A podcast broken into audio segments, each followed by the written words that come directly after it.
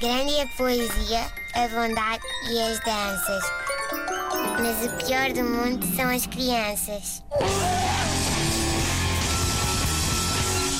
Hoje tenho uma linda história para vos contar. O título desta linda história é Fizemos finalmente a árvore de Natal, ou de como eu não queria fazer a árvore de Natal e tinha muita razão, porque quase estiquei o pernil no chão da sala por eletrocução e ia parar à capa do Correio da Manhã. Na verdade, isto vão ser duas histórias, vamos dividi-las por dois tomos, hoje e amanhã. Vamos começar pelo princípio. Uh, confesso que ponderei não fazer árvore de Natal este ano. E oh, oh, oh, antes que comecem a achar que eu sou uma pessoa horrível sem espírito natalício, eu explico.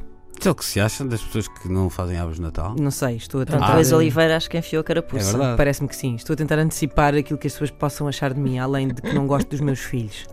Ah, que é isso que as pessoas acham, sobretudo as mais pequenas. Bom, a minha sala. Vou-vos explicar. A minha sala tem tantos brinquedos ahm, nesta altura da vida. Tem tantos brinquedos, mas tantos brinquedos que eu acho que o meu sofá anda deprimido ah, porque tem vergonha de não ter pilhas e ser só um sofá. Eu acho mesmo que eu vou ter de levar uma consulta, fazer terapia no divã, o que pode ser muito humilhante, tendo em conta que ele é um sofá.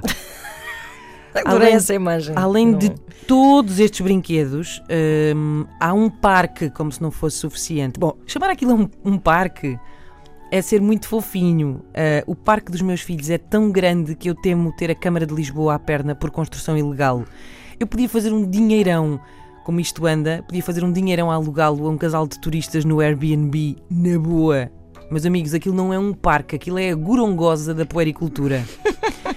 Acontece que a árvore lá de casa também não é pequena. Eu entendi há alguns anos, pronto, a, a bichar um arbusto que se atira após 2 metros de altura.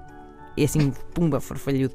Portanto, como podem imaginar, arranjar espaço para um trambolho farfalhudo no meio de uma sala cheia de brinquedos dava-me tanto jeito nesta altura da minha vida como ir guiar um caminhão-tiro para a Baixa de Lisboa numa sexta-feira à tarde. Ah, mas depois eu comecei a ouvir aquelas vozes a dizer: Mas mãe, mãe, é Natal, não vamos fazer a árvore. De Onde é que vinham essas vozes? E eu, Os teus miúdos já Oh diabo, não vinha, exatamente, mas não que é vinha. isto? Que é isto? Que é isto? Cá está, como sabem, como estão atentos, eh, os meus filhos ainda não falam. Pois percebi que é a minha culpa dentro da cabeça que fala Ah, assim. é a voz oh da mãe, oh mãe. e pronto, eh, foi assim que eu me senti um autarca durante os anos dourados dos fundos comunitários. Não cabe? Cabe! Já temos aqui a piscina, o campo de futebol, o multiusos. Vamos embora pôr aqui a maior árvore de Natal da Península Ibérica. Grande é a poesia, a bondade e as danças. Mas o pior do mundo são as crianças.